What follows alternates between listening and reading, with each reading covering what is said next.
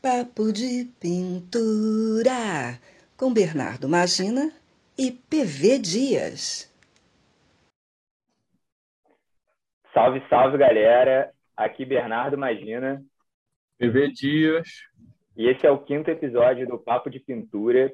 Estamos recebendo Anderson Sangue, diretamente de Pernambuco. Prazerzaço ter você aqui com a gente, cara.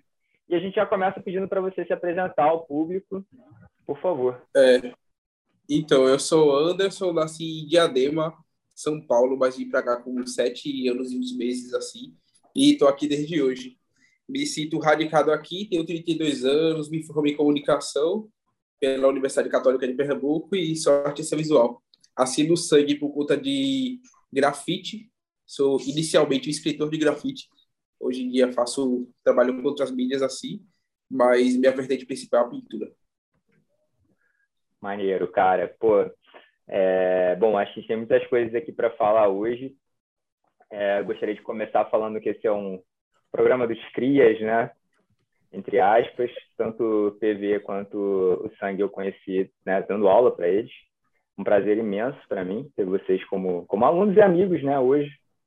É, não, acho que essa, essa é uma coisa que eu falei, inclusive, na, nessa última semana de aula que teve agora do semestre, que isso é uma coisa muito interessante, né? Muitos dos alunos viram amigos e, e a relação vira outra, e mesmo durante o curso, mesmo quem não vira um amigo próximo, né? Acho que a gente tem uma, uma certa leveza. E com alguns, como uhum. vai ser com todo mundo, a gente consegue desenvolver um pouco mais e, e e aí, inclusive, já fiz outras conversas de videochamada com o Sangue, a gente pôs trocar altas ideias, então tenho certeza que hoje a gente vai ter muita coisa para falar aqui e eu já queria levantar uma bola dentro de como você se apresentou, né, cara? É, como você disse, né, o seu foco hoje é a pintura, mas eu queria que você falasse um pouco da sua experiência com grafite, o que, que você carrega disso até hoje na sua pintura, e o que, que você acha que saiu um pouco disso do artista que você é hoje. Então, é, o lance do grafite, para mim, velho, eu comecei a fazer do letra, por isso que eu disse que escritor, né, velho? Que essa história do grafite, você tem que ter uma tag, um, e aí eu acho que isso não ficou, e ficou, velho. Eu acho que é difícil dizer o que não ficou do grafite, velho. Cor, eu fui muito influenciado por uma escola que estava muito alta quando eu comecei, que é o New School, tanto em tatu quanto em grafite, assim, tanto é que as escolas aqui de Pernambuco, Guga Baigon, Rafa B, é tudo New School, e tatu e grafite, é, e, inclusive, eu, hoje eu tenho uma atenção maior pela cor, tanto é que eu fiz o curso de dinâmica das cores aí contigo, pá, é, que foi foda, que foi massa, que abriu, porque antes, antes eu usava pelo gosto, por gostar, por ter essa referência, essa influência. Eu acho que a, a letra não está diretamente no meu trabalho, mas eu fazia o estilo que é chamado wild style, que ele é sempre muito cortado, muito. Eu acho que essa essência disso ainda está no trabalho, assim, tem, é muito fragmentado, é muito corte, meu trabalho, mesmo sendo a pintura lá, eu mesmo fazendo com óleo, eu, dou uma camada, espero secar para dar outra e vir com um cortezinho. Não fica, às vezes fica muito certinho, sabe? Isso também é uma coisa do grafite. Acho que tem muito, velho. Só tá meio aplicado na pintura, porque eu acho que a possibilidade para mim é. Eu posso usar spray também, mas eu, isso é o óleo, saca? Uhum. É. É, outra coisa que eu queria te perguntar, é, Anderson, é, se tu, enfim, tu tem os trabalhos digitais, né, uma série de trabalhos digitais aí de animação, de vídeo e de GIF. É, o trabalho digital veio antes do grafite, veio depois do grafite, tipo, tipo tem, tem, uma separação. Depois, pode crer.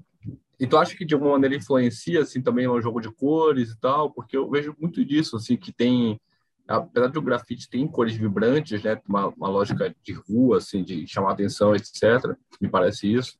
Eu não sou, não, não, não tenho tanta base para comentar sobre gráficos assim, imagino que seja. Né? Principalmente gráficos dos anos 2000, começo dos anos 2000, né? Que era aquela coisa vibrante e tal. E a gente percebe que hoje em dia há, né, uma série de outros artistas, pintores, né?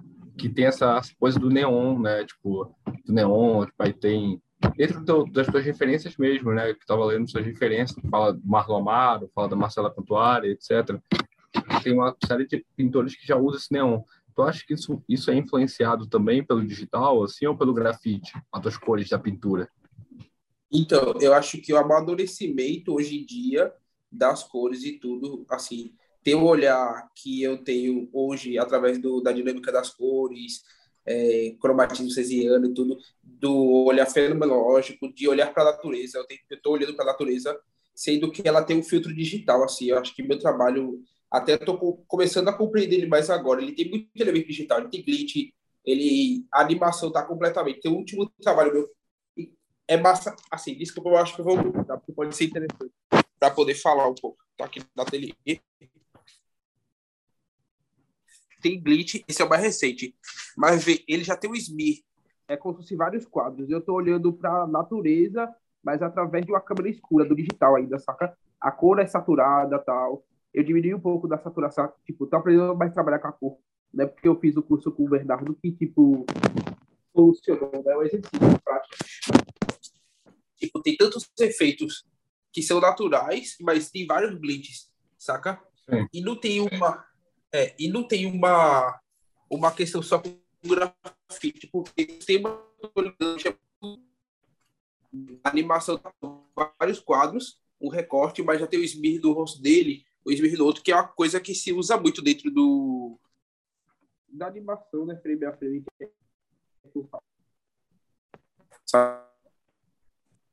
Aí, tipo, é meio que isso, assim. Tem essa, trabalho... essas duas vertentes assim, que acabam encontrando agora. Mas inicialmente, quando eu fazia e fiz, era muito a referência, até pouco tempo assim, de puramente de grafite, assim. Tanto que eu fa é. falei com o Bárbara do Descolonizar que disse: Não, as cores para mim eu faço, eu só uso. E agora já tenho, já, tipo, enfim, um ano depois, um ano e meio, quase dois anos depois, eu tô dizendo, porra, é fundamental no meu trabalho, saca? Ah, mas é, não, cara. Só uma coisa, é só porque é, para quem não está não tá nos acompanhando visualmente, né, quem está nos Spotify, as plataformas né, só de áudio, o, o Anderson Sangue estava mostrando para a gente uma, uma pintura que ele estava fazendo. Enfim, imagino que, não sei se já está no, no teu Instagram, enfim. Ah, não. Ainda não está é lá, né? Mas... Ah, tá. Mas é porque Volta é, muito YouTube, é difícil essa minutagem no YouTube vai ter lá a, a imagem. É, que é quem quiser ver essa pintura, dá uma olhada no, nosso mas, assim, YouTube aí, mas... disso, cara, desculpa fazer esse corte, até para a gente pegar aqui um fio condutor. Foi muito maneiro você ter feito isso, é, porque a gente pôde ver também, sacar um pouco o que você queria estar tá falando, mas assim, pensando que a gente só está né, é, ouvindo no áudio, queria que você falasse um pouco sobre o, o efeito que você comentou ali, mostrando, né? É, do, desculpa o termo, eu, eu inclusive desconheço o termo, não usei esse termo, glitch que você falou. Glitch. Glitch é um, um erro digital. Ah, então. Aí você... aquele erro digital que repete, que eles têm a repetição, tem o que distorce. Quando na tela, quando ela leva a pancada, a tela digital, aquilo é tudo é glitch. Porque ah, é tipo como se fosse a quebra né, dos pixels do, dos negócios, da aquele sim. errosão grandão, sabe? Aquela travada, tipo, né? Aquilo é glitch. Aí, por isso estaria e, e, isso, é... isso... Ah. Também tem uma parada que acho que ali lá para meados de 2013, 2014, teve uma parada que era glitch art, né? Glitch art, que era uma parada tipo assim, tinha alguns amigos que faziam, Bernardo, é, que era eles pegavam uma foto, né? E daí abria algum programa, mudava os códigos da foto, né? O código ali os algoritmos, é uma, não sei se é algoritmo, não, mesmo assim, 0101, sabe ali, da foto, dava os e depois salvava de novo ela de JPEG mudava no bloco de notas, né? E daí a flor ficava cheia de erro, e era meio essa lógica do glitch art, assim, que tipo, não dava para saber. É, é uma coisa meio que é um erro mesmo, é um erro proposital, assim, sabe? É e que só existe no digital, né? É, sim. Aí são, esse é um, um, dos elementos digitais, assim, eu vou me apropriando desses elementos, assim, tipo, porque a gente tá sempre na tela, né? E agora, mais ainda, eu produzindo digital, acho que o digital, tipo, de modelagem, de exercitar animação, de exercitar o desenho mesmo digital, tudo. Eu acho que a gente acaba lidando muito com isso e não tem como, tipo, estar fazendo esses processos ao mesmo tempo e isso não referenciar. E aí eu, eu tinha uma certa divisão. Eu, antes, antes, eu tinha divisão por um preconceito, assim, inicialmente, jovem, assim, sei lá, em 2000, não sei quanto, 2010, dizer, não, isso aqui é o desenho disso, isso aqui é o desenho para arte, sabe? Eu dividia assim. Eu praticava os dois, mas eu, eu tinha essa divisão. Aí eu fazia muito uma parada para grafite e outra coisa para pintura, saca? Aí eu começar a fazer tatu, fazer um desenho para tatu, um desenho para não sei o quê, um desenho para não sei o quê. Dividir as vibes assim. Hoje em dia eu tô meio que misturando, assim, entendendo como eu posso juntar essas coisas, porque eu acho que elas acabam estando ocupando o mesmo lugar aqui e elas se misturam de alguma forma, saca? É engraçado que antes da gente começar a gravar, eu acho que eu estava falando um pouco disso também, né? É, de como a gente, à medida que a gente, o tempo vai passando e você vai vivenciando situações diferentes como artista, é, em algum momento as coisas começam a fazer um sentido. Às vezes você está trabalhando em séries diferentes, né? Que inicialmente parece não ter tão a ver assim, mas lá na frente, quando você olha para trás, você vê que tem alguns cruzamentos que, é, enfim, a vida te dá de presente à medida em que você se dedica a isso, né? Mas aí, cara, eu queria continuar fazendo uma provocação, né? É, é, não uma provocação, uma pergunta, na verdade. Você falou que nasceu em Diadema, foi para Pernambuco jovem e, e aí reside até hoje, né? Praticamente recifense. E aí eu queria saber, cara, porque assim, eu no Rio de Janeiro sou um cara que me considero altamente influenciado pelo Nação Zumbi. Tem isso no seu trabalho pra caramba, não tem? Então, por favor, abre aí pra gente. Estou levantando a bola para você. Então, eu um fenômeno, né? E, tipo, é uma questão de nação do movimento. Tem gente viva até hoje, velho. Um dos caras vivos, cabeção é, é HB Bacuzzi, é do César, César School, é de tecnologia, velho. A galera tá hoje, assim, o Marquinhos, a galera olha muito a expressão, né? A expressão artística é doida, né? Porque ele é a ponta da parada, assim, né? E a galera vive, velho. É uma identidade. E é uma identidade revogada pelos cidadãos e produtores da região. Não a identidade criada por Gilberto Freire, saca? Do nordestino, uhum. do, saca? É outro tipo de identidade. E eu acho foda quando esse embate veio com a área do Suassuna e, e eu me identifico com a questão do Chico Sainz. Pô, a gente tá sendo influenciado. Eu vou deixar de usar a parada. O nosso estúdio que, eu, que a gente tá aqui é Sainz por causa de Chico Sainz. Assim. É uma referência a essa questão, porque ele tava do Abrisa, que a gente tá vivendo hoje também, pô. Ele tava saca? Ele, é, a, a, figura tem muito disso, né? De você fundir a cultura local com a tecnologia, né? Eu acho que era nesse sentido que eu acho que seu trabalho tem isso, né? tem. Então, por isso que a gente faz referência. Hoje era muito distante para nós o acesso à tecnologia. Quando começa a se democratizar os meios e tudo assim, é, e a gente correr atrás, a gente achava que estava lidando com high technology, tipo um óculos VR, um, sei lá, uma mesa, um iPad, um negócio, mas na verdade ainda está no low technology. Mas isso para a gente, ainda a gente, enquanto artista, jovem, periférico, preto, sei o quê, é uma, saca? E aí não tem como isso não impactar a gente no trabalho, não tem como impactar nessas coisas. Isso está dentro da, da lógica. E o cara fez isso em 97, tá ligado? Que foi o ano que eu tava vindo para cá. Saca? Ele morreu em 97, tá ligado? Então, tipo, porra, eu, assim, tenho uma questão, assim, para mim, para me aceitar eu uma pessoa que, quando eu, eu tinha uma ideia de habitar não lugar, porque eu vivi em São Paulo, vim para cá, eu era considerado paulistano, tive vários apelidos por causa disso. Aí depois de ter morar um ano lá de novo, também a galera já me via como daqui, não me via como de lá. Eu não tenho um território, eu não me sinto assim, tipo, e me sinto agora de Recife, porque eu abracei ideia, tive mais tempo, mas aqui a galera consegue distinguir que eu não sou daqui várias vezes. E lá também a galera já não me vê lá. Sim, saca? E ele foi um ponto de dizer, carai, saca? Eu vivo entre, vivo essas coisas, mas ele é um ponto de identidade, assim, firme, assim. Eu acho foda, assim, o movimento em si, saca?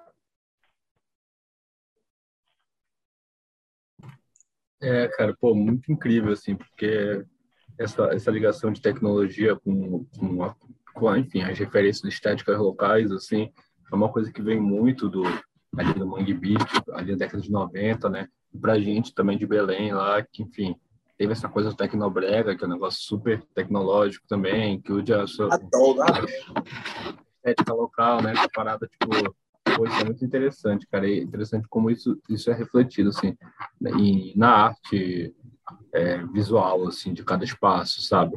Por mais que a gente fale assim, pô, a gente não é. A gente talvez não se sinta daqui ou dali, mas, tipo assim, de alguma forma isso é refletido. Eu sou de Belém, eu tô falando isso também, tipo assim, nesse, nessa, nesse tipo de, de questão espacial, assim, sabe? É... E, cara, outra, outra parada que eu fiquei, fiquei pensando, assim, tipo, tu hoje em dia, então, além da pintura, tu está fazendo consequentemente tipo, a, a, a, arte digital, ou tipo assim, tu faz mais um do que o outro, ou, na, ou tu faz os dois e fé? É, eu faço os dois, assim, mas eu tenho, tenho dado mais atenção à pintura. Mas, por exemplo, em março, a gente aqui é, teve contato com o Ricket Nuke, com, através de Coxa, que é uma plataforma de marketplace de NFT, e tal. A gente já produ... Eu já produzi as animações, mas mais para mim e do Tiel para o escoar. Quando surgiu essa possibilidade, a gente começou a colocar nossas coisas assim.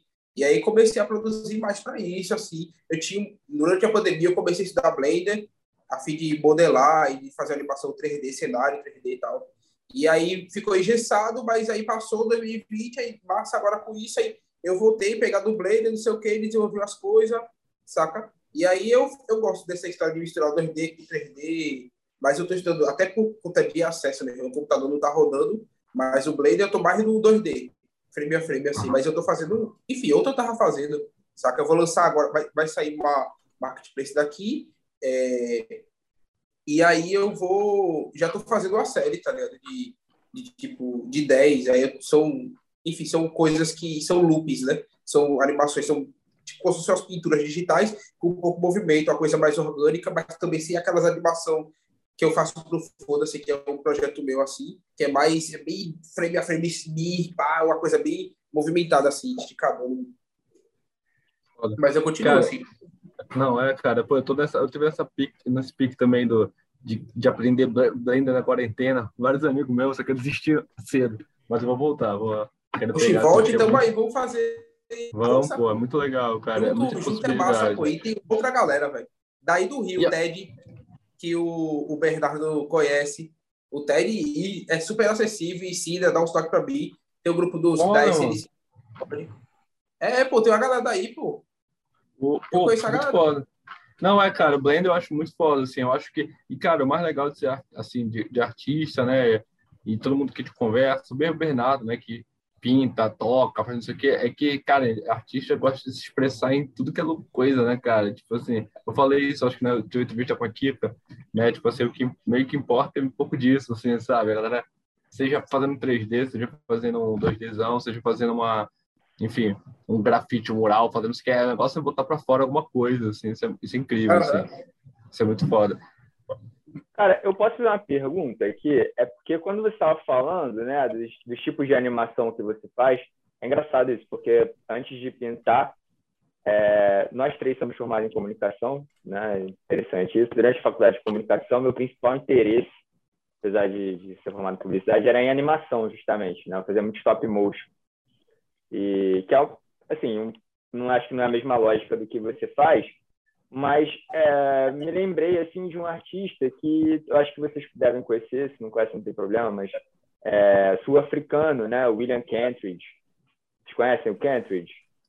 Que faz não, uns desenhos, não. animações e, e, também faz algumas coisas bem interessantes assim. É, ele veio, a exposição dele veio aqui para o Brasil, para o Moreira Salles. Eu não sei se, bom, aqui para o Brasil, imagino que deva ter vindo para São Paulo e para o Rio, né? Mas, assim, é, depois a gente, eu referência, a gente passa referência lá de anexo e fica para vocês também. Mas, assim, já que vocês não, não conhecem, vou falar só um pouquinho, assim, do que é o trabalho dele, a gente já pula, para também não... É porque o que eu visualizo, assim, é que ele já fazia isso, só que com as técnicas antigas de animação. E ele, eu acho que foi o primeiro cara que, de algum modo, conseguiu inserir a animação no circuito de arte contemporânea, né? De, como o NFT está fazendo hoje, só que ele conseguia fazer isso pensando isso para as salas de exposição e tal.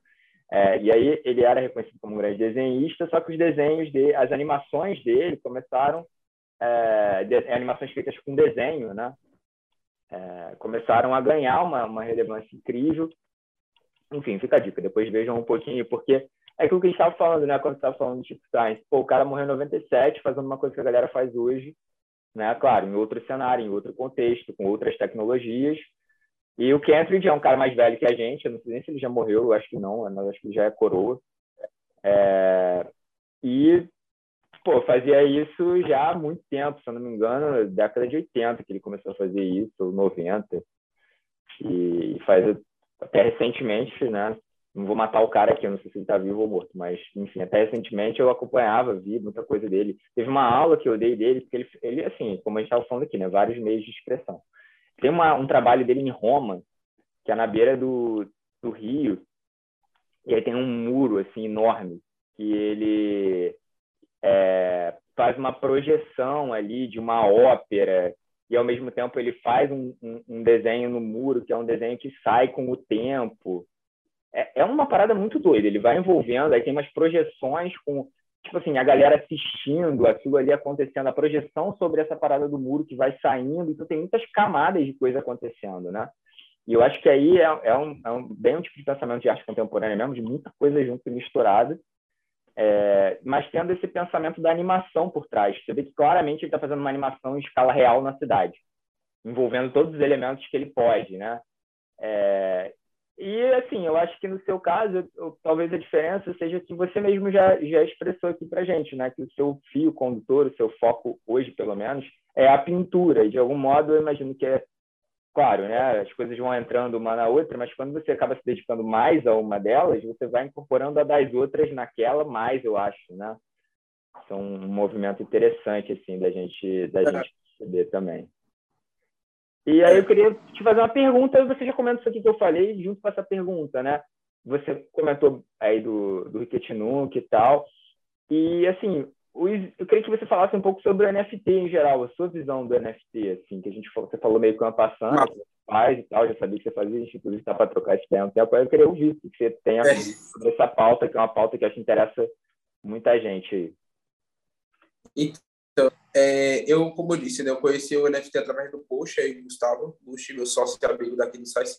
E, porra, foi a descoberta. É muita informação, mas foi massa que a gente já tinha um, um já conhecia a Coxa e, enfim, soube através dele, ele já tem uma visão próxima da gente, então já estava numa plataforma que era brasileira, saca? Que isso é fuderoso pra caralho.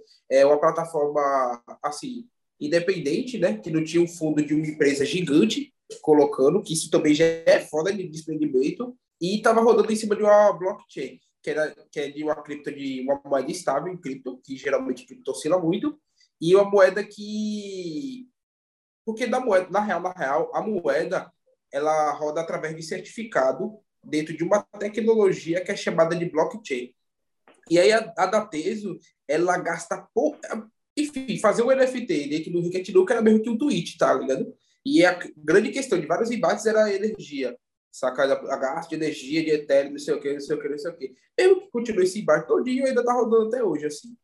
É... E aí eu acho super interessante, velho. Porque é uma coisa que é feita, é tipo, imagina um grande cartório dizendo, colocando tudo, discriminados e assim. Você vai postar um trabalho seu que vamos dizer, se fez digital, nativo digital, vai postar lá, você vai poder escrever um texto dizendo o que, que é, enfim, tudo, o que você quiser, tá ligado? Você pode vender uma casa tá, através da parada, entendeu? É um cartório. O, que, que o banco faz quando ele tira é, PV, é, vai transferir para você 10 reais? O banco ele só está certificando que essa coisa aconteceu, tá entendendo? O, o, a blockchain ela faz a mesma coisa. Por isso que ela roda para moeda e roda para outras coisas, principalmente para o mercado de arte. E o mercado de arte, por exemplo, você vendeu a pintura, sei lá, 2013. Aonde está essa pintura agora? E qu quantas vezes ela já foi revendida? Saca? Por quais valores? Velho, com NFT, se, se você quiser, você entra e sabe isso de qualquer pessoa agora que está rodando NFT, quantas vezes foi vendida, qual o primeiro valor, a, quem foi a pessoa que mitou, a hora, não sei o que, não sei o que, e você vai estabelecer seus royalties. Além de, de tudo, assim, eu, eu vi que o NFT ele traz uma proposta, pelo menos, de eu reduzo o meio, os intermediários, e eu tenho aqui o, os colecionadores e os artistas. De valor de tudo, assim, saca? Só que aí tem a dinâmica das redes sociais, Web 3.0, e que aí as, as marketplaces vão ter poderes ali dentro também saca? Mas são coisas que a gente tem que estar dentro para poder lutar para as coisas que a gente quer e deixar certo, assim. E não deixar só na mão de grandes negócios e tal. Mas também o NFT, ele não veio, eu acho, não veio para tomar o mercado de arte. O mercado de arte vai continuar, tradição vai continuar acontecendo. Ele é mais um. Só que ele vai, ele está rodando dentro de um sistema tecnológico muito mais eficiente do que o mercado tradicional. E o mercado tradicional pode usar dessa tecnologia. Ela tá tretando sem, sem querer entender e usar da parada, pô. Eu mesmo já vi de um trabalho que o NFT ele é puramente um certificado digital, saca? Eu coloco lá, bito, ó, né? com tanta qualidade. É, coloco tudo lá, não sei o quê. Né? Tá eu fiz um certificado de autenticidade, foi muito mais caro do que fazer o certificado de autenticidade digital. E o digital é muito mais eficiente, saca? Muito mais eficiente, velho. Então, tipo, a gente tá bestando, assim, a gente, eu digo, não vou colocar tanto não, mas, tipo, o mercado tradicional ficou relutando. Eu já vi coisa do Pipa, já vi o Camilo Osório falando, já vi a galera da, de Diadema aí, do, é, esqueci da, da galeria, enfim. Tipo, eu acho massa que a galera ainda se dispôs a conversar, assim. Só que eu acho que a galera tem medo, porque a galera não vai trocar ideia com as pessoas, assim. Tem um mercado de, que tá gerando muito, que morgou recentemente, tá uma treta, assim, porque, enfim, coisa independente, é, o Ricket Duke, e a galera nem citava.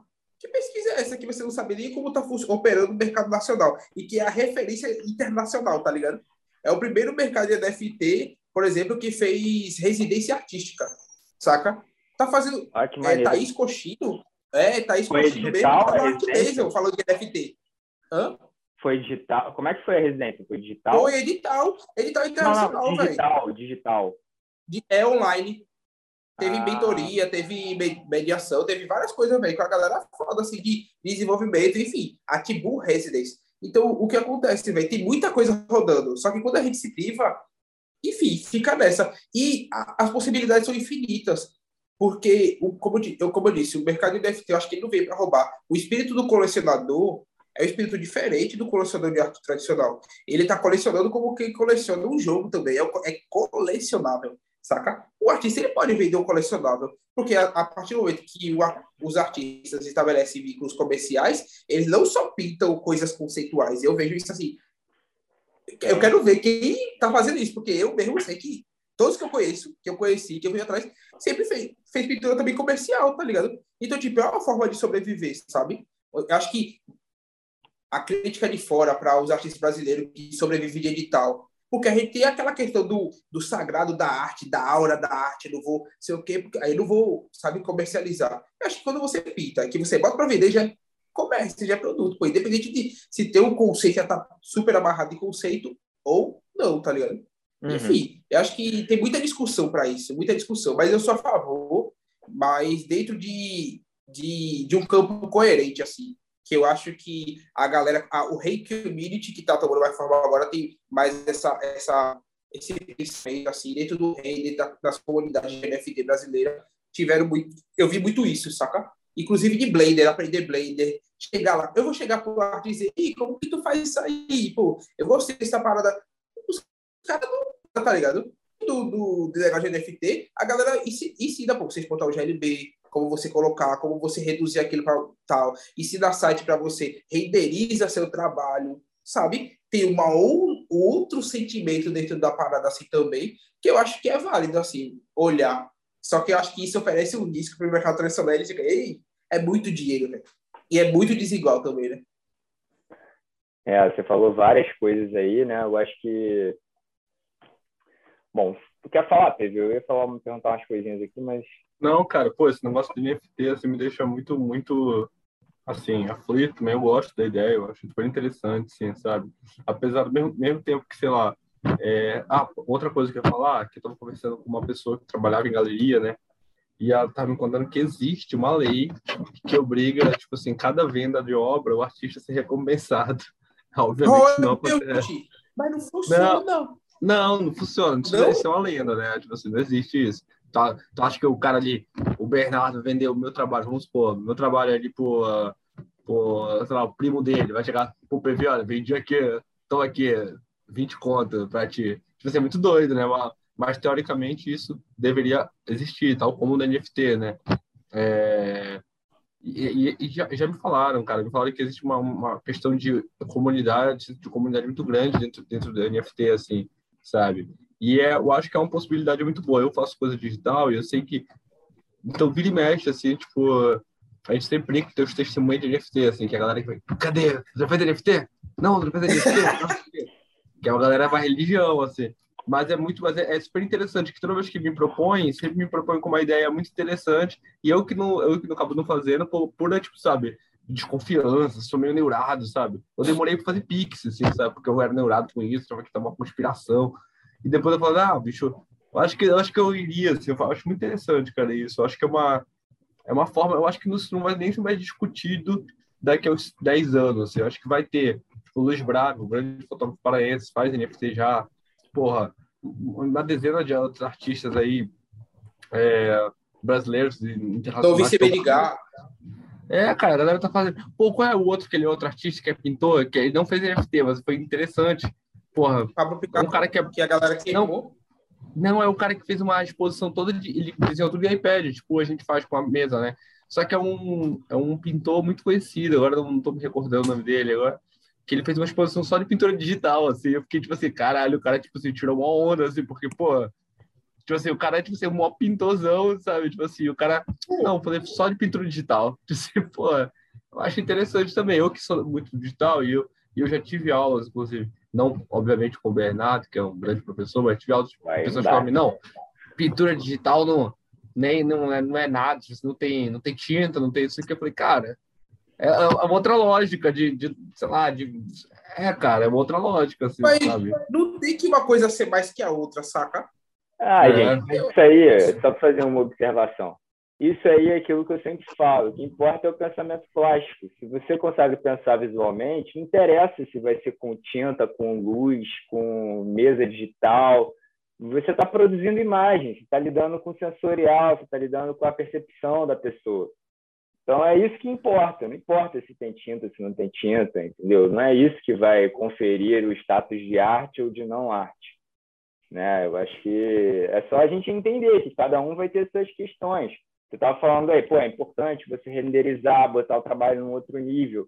Assim como, pô, na pintura matérica, você vai ter questões da pintura matérica com a tinta, do acabamento, da diluição do material, não sei o quê, que, porra, o cara que está no digital não vai pensar nisso, porque não faz sentido naquele momento né? Pensar. Mas ele vai pensar o, o render, né? Tipo, se vai ser o Eve, se vai ser o Cycle, para o objetivo é. que ele quer, qual material. É, você, quantos DPI vão ter, né?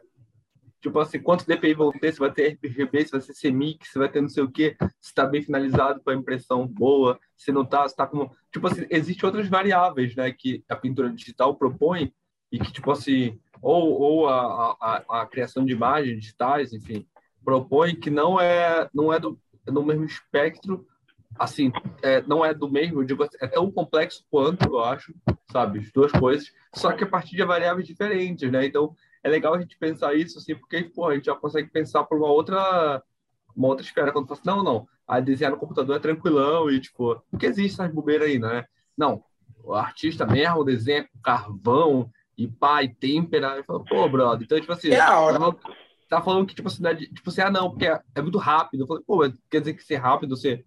Existe um saber ali. Mesmo se pegar um digital e dar para um maluco que é só do carvão, o cara não vai pegar o digital, não vai. É assim, difícil até abrir o Photoshop. Assim como se pegarem uma têmpera me der, eu vou olhar vou ficar assim, sei lá, o que, é que eu faço com isso, sabe? Então é muito doido. É interessante a questão, né? Porque tu navega por esses mundos, assim, que são. É muito contemporâneo, assim, é uma coisa que. Enfim, é muito contemporâneo, assim, que e que é interessante, que gera uma, uma, que eu acho que torna o repertório do artista muito muito interessante também, assim, porque vai ser uma pessoa que vai navegar por uh, uma parte de outras é, variáveis, vai poder pensar a partir de diversas formas, etc. Eu acho isso muito interessante. Aí, Bernardo, fala aí. Fala aí, Sangue, depois eu falo. Tem uma, uma coisa interessante que, tipo, para essa discussão aí. Tem um artista, que eu acho que é da Foundation, é da Super enfim, Pac, que inclusive ele, ele foi o cara que mais chegou perto do milhão em dezembro, antes de, do, do leilão da Sotibai lá com o Beeple, acho que foi Sotibai, com o Beeple. E aí o que acontece? Ele é um artista conceitual de NFT, enquanto muitas pessoas estão fazendo colecionáveis, ele está fazendo o dele conceitual. E aí o que, que ele fez? A primeira vez que foi possível vender um pixel, ele vendeu um pixel. Isso Caralho. é um. Tipo, vai agora ele já. Isso aí pra mim é muito simbólico, tá vendo? Tipo, porra, é, a, quando pode vender um pixel, é, eu vendi um pixel. A primeira, a, a, como é? a menor unidade da, tá ligado? E ele vendeu, velho. Isso aí, tipo, é conceito. Você mostra que o trabalho dele tá todo no conceito, pô. Ele não teve o. Então, aí volta para aquele, aquele assunto que tava dizendo assim, de tipo, porra, a parada é o pensamento, velho. O pensamento plástico, a parada, tal, não sei o quê. Às vezes tem um cunho, às vezes a imagem é impactante ou não, assim. Mas o pensamento é, tá ligado? Assim, caralho, o bicho datou ali. Ele tá, caralho, olha o que tá acontecendo aqui. Pra mim, ele, ele, ele datou, assim, só com o Pix ele fez, caralho, datei o início dessa porra, assim. E pra mim é existe, isso. Existe uma galera que o mercado também é, que é de moda, muito grande, de roupa digital. Então, assim, tipo, o negócio chega a ser ficar engraçado. Fala, pô, a roupa digital tá de sacanagem.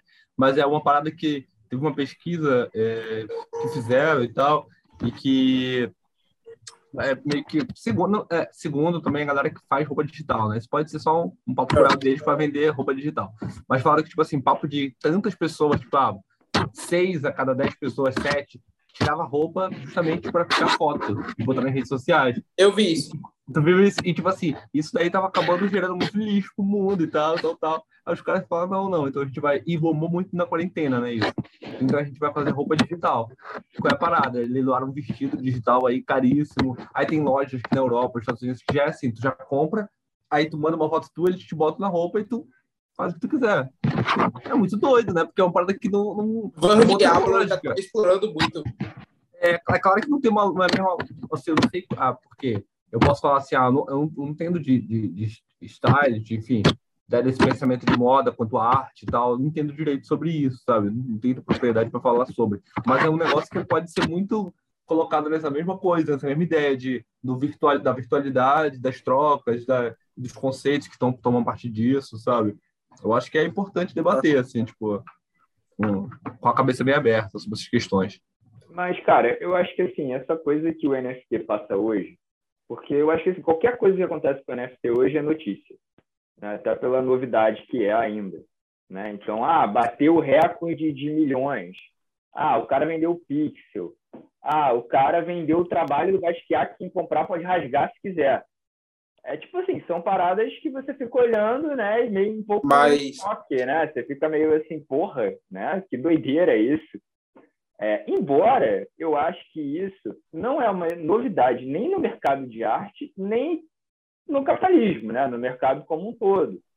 Né? Porque você pega, por exemplo, o, o ele compra um desenho do De Kooning para pagar. É uma missão, inclusive, ele adquirir esse desenho, né? Mas ele compra um desenho do De Kooning para pagar. É a mesma coisa que comprar um trabalho do Basquiat para rasgar. É o gesto, né, que está sendo contado contado ali como trabalho de arte, né? Eu me lembro muito também do, do Piero Manzoni, né, com a merda artista, que é ele cagar na lata e vender. Ele tá, cara, assim, eu acho que esse trabalho tem várias camadas, né? Eu não vou ser ingênuo de colocar aqui como uma coisa só. Mas para mim a principal camada é qualquer coisa que o artista com status colocar no mercado vai ser vendido. É essa a mensagem do trabalho, entendeu? E isso, hoje, por exemplo, se você botar aí no, no, no Google merda em lata, vende merda em lata pra, de adubo. O nome do produto é merda em lata. Entendeu? É tipo. Então, assim, é, eu acho que dentro da ideia do, do, do, capitalismo, tudo é vendável. Né? Assim, parece papo daqueles coach do, do empreendedorismo, mas é, na verdade, o capitalismo ele tenta transformar tudo em produto. Tem coisas que vão ganhar uma, uma viabilidade como negócio, tem outras que não, mas assim, tudo é tratado como produto. É o que eu estava falando também. A partir do momento em que você coloca um trabalho seu, nem que você esteja vendendo para o seu vizinho, não precisa nem botar na internet, também não o seu vizinho. Ele, cara, já é um produto. E é realmente o, o NFT, dentro do que você estava falando, eu acho que é uma vantagem assim, muito grande de, de um rastreamento, né? até para o artista isso, de você saber, eu não sei onde estão alguns trabalhos meus, artistas mais velhos que a nossa geração não fazem a menor ideia de onde estão trabalhos de, sei lá, 50, 40 anos atrás. Se o trabalho já circulou ou não, ele também não sabe se ele deveria ter ganho ou não por isso. É, o mercado secundário de arte é muito forte no Brasil, assim, também, né? Eu acho até que, quer dizer, eu não sei em valores quanto é que é, mas se mais... A galera ganha muito, o meio. Hum, pô, vai comprar meio, lá um, meio um Portinari de segunda mão, ver quanto é que é um Portinari de segunda mão lá. Porra, é caro pra caramba, né?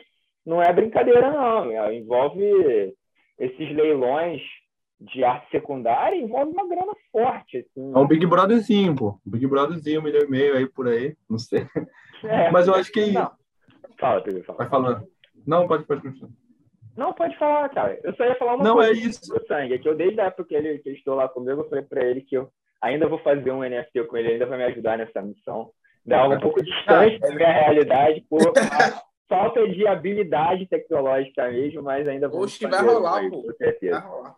Eu não sei se eu estou ligado também, já que eu sou para NFT, também tem um cara aqui que é até do. Não sei se o Bernardo tá ligado, que é daquela festa de reggae aqui no Rio de Janeiro, é o. Dub. Uma festa de reggae que tem aqui no Rio de Janeiro, esqueci o nome agora. Enfim, isso aqui é Sound System, uma festa bem conhecida, não estou lembrado agora, que ele faz um NFT chamado Crypto Rasta, que são as pessoas, tipo, e é que ele fez a parada, eu não sei se tá ligado, Sangue, que ele pegou, é, ele conseguiu com um desenvolvedor, um programador, tipo, ele fez uma cara, várias caras, assim, e com um desenvolvedor ele conseguiu fazer um algoritmo que mudou, to... tipo assim, ele fez uma variação, variação de várias carinhas, né? Isso em vez de. Tá, e, o Snoop Dogg postou, e não sei o quê, e o maluco foi assim, então, não, isso aí é uma cultura dentro do NFT hoje, é chamada de PFP. Ah. O, o Kanye West comprou o Zambi, tá ligado? Tem os Monkey, tem o é PFP. Porque qual é a ideia? Vê como é doideira que isso acaba conduzindo para um pensamento, querendo ou não. Véi, hoje a gente tá na era do eu, do si, da selfie, né? E já passou, acho que da selfie. Da selfie tá, a gente tá aqui, ó. A galera quer ter seu avatar. Só que a galera viu, assim, dentro do que eu percebo, né? Isso é a minha visão também. O que eu percebo desse mundo, mais dessa transição do real para metaversos, e que já estão surgindo vários, Facebook já começou a corrida, MST, não sei se foi brincadeira, mas a MST já preocupado com essas paradas de, de... E aí, qual é a ideia? É... Você tá ali colocando a sua subjetividade. É você, de uma maneira subjetiva. O, qual é a coisa que te define? O do, se ele compra um, um, um zumbi, o, de todos eles, que é tudo igual, que só muda pouca coisa, só que, só, sei lá, só tem três zumbi, tá ligado? Ou o cara se acha um zumbizão lá e tá lá, tá ligado? Um zumbizão com chapéu, chapéu não sei do que, enfim, são essas características. Aí o que o PFP, e por isso que eu disse também que a gente tá começando aqui, mas não tem um braço de desenvolvimento que é forte. É tipo, a galera joga realmente dentro de, de uma linguagem e cria um smart contract. O que é, o que é o smart contract? É um, um contrato inteligente, que ele vai falar assim, esse, esse, esse, ele vai determinar vários padrões a, os colecionadores só podem ter até 10 e não sei o quê. Quando ele lança, ele já, já lança 10 mil, por exemplo. É, ele lança 10 mil, saca? E aí só que ele, ele fez assim, três tipos de cabeça, dois bigodes, não sei o que, não sei o que. Alguns ele faz uma coisa específica, que são os raros. A ideia de colecionável, tá ligado? Aí são os PFP. E aí a galera usa isso para avatar. Aí tem uma galera que são os monkeys, tem uma galera que é os Evils, tem a galera que é não sei o que. Aí tem várias galera no mundo digital. E aí isso torna, enfim, é um contexto de identidade também. É doideira, pô. É doideira, assim, tipo, são fenômenos da internet que a gente talvez esteja perdendo se a gente vê de fora, mas tá focado aqui, ó. E muitos artistas grandes estão comprando e estão interagindo, porque é isso, velho. É o avatarzinho, assim. Tá cada um tá que tem o seu. A gente escrever sobre isso aí, né, cara? Tá faltando um Deve ter alguns escrever aí, sobre isso, ou a gente descobrir quem já escreveu, ou quem está escrevendo, porque tá acontecendo isso que você tá falando, né? É uma coisa tá em movimento, essa coisa das galeras. Eu acho muito doido, porque alguns anos atrás, é o Digital Dubs, né, que fez o Cripto Arrasta.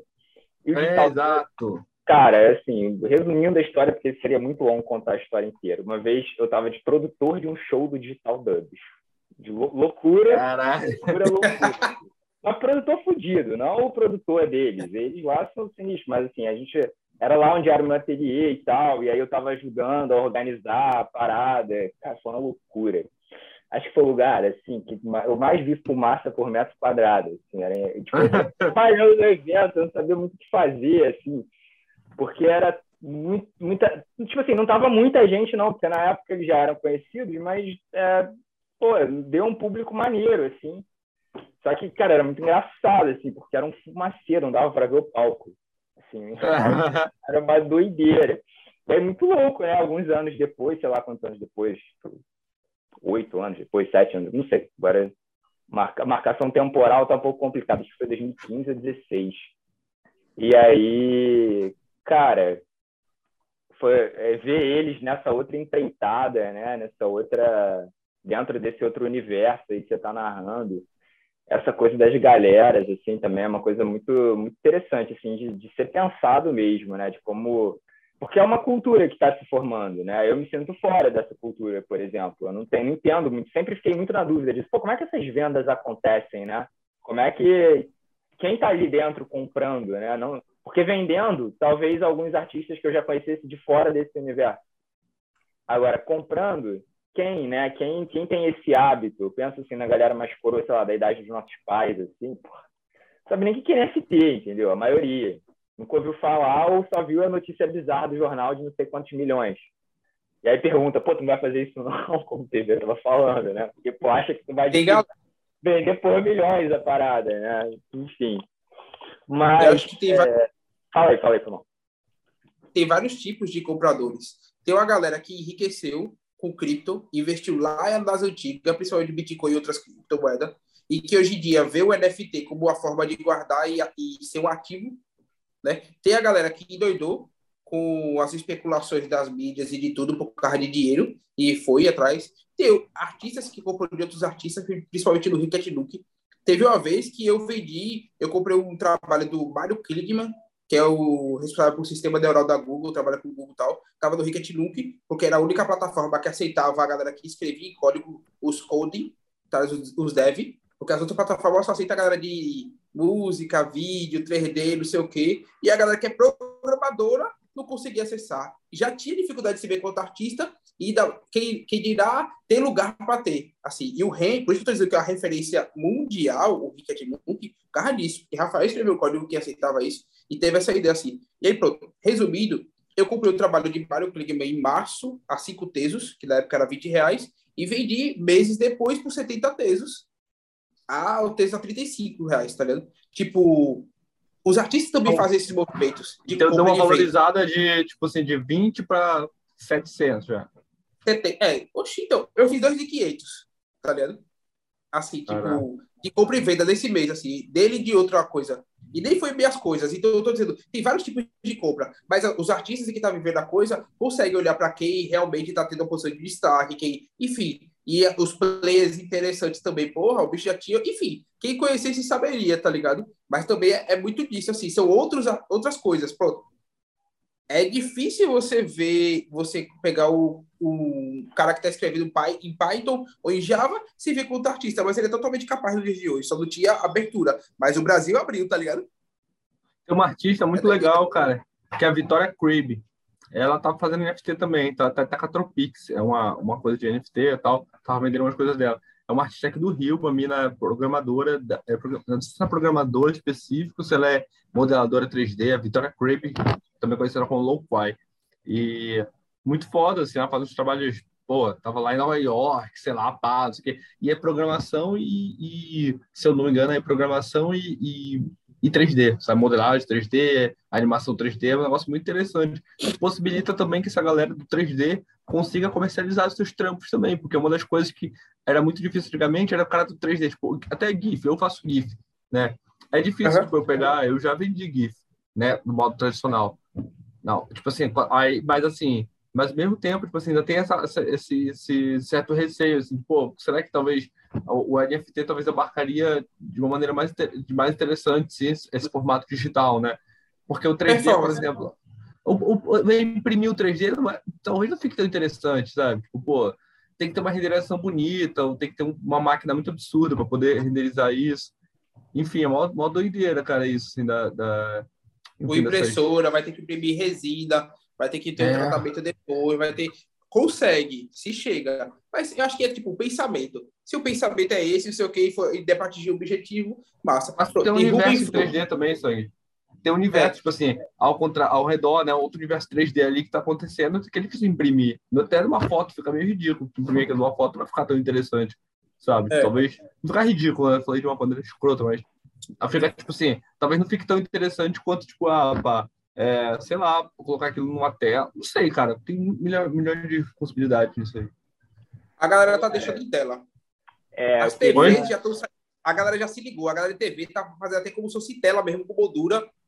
Os pixels, a resolução fodida, Quando a galera fizer isso e render isso aí 4K e colocar na sala de 50, uma, uma tela de 60 polegadas, 70, não sei, isso é lindo, é fuderoso, porra. A galera já tá distribuindo seus NFT em pendrive específico, como joia. Tá? Eu tô acoplando a parada. É, eu, eu fiz isso com joia, eu fiz isso com, com GIF. Eu de dois GIFs, um, um para um pra, pra fora do Brasil, que foi como, é, foi como um pendrive também. Sim, é, sabe? imagina um anelzinho. Você tá na festa, tem a TV, a TV tudo USB, você tira ali, ó, coloca, velho.